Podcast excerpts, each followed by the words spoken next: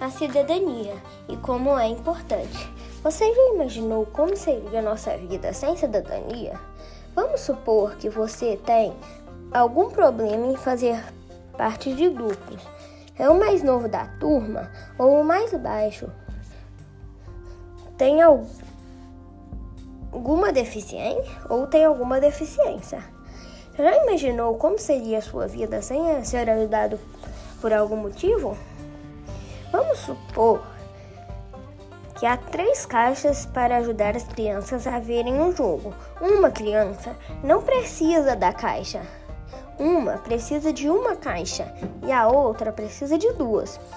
Sem a cidadania, cada uma ficaria com uma, mas com a cidadania eles ficariam com a que eles precisam.